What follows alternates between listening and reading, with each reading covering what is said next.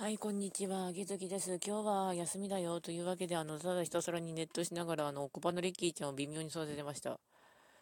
えーと、まあ、お知らせなんですが、あの、ラジオトーク、多分、あの、ライブ配信の方は、あの、結構やるんじゃないかな、つうか、ちょっとイベントでいろいろ出て、ちょっと色、あの、効果音とか欲しいので、ちょっとやってみようと思います。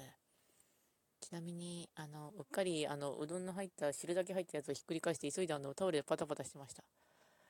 いや、うどんは美味しいよね、うどんは。ただ、ご飯は定期的にあの補充しておかないと、冷蔵庫は、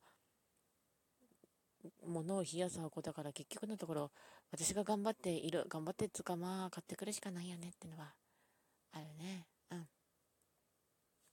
あるね。って感じ。えー、っと、ちょっと待って。あ、なんか忘れてる。思い出せ、それが始め、が、よし。やることをちょっと思い出しつつ、アウトルックになると全然使い方がわからねえわ、なる。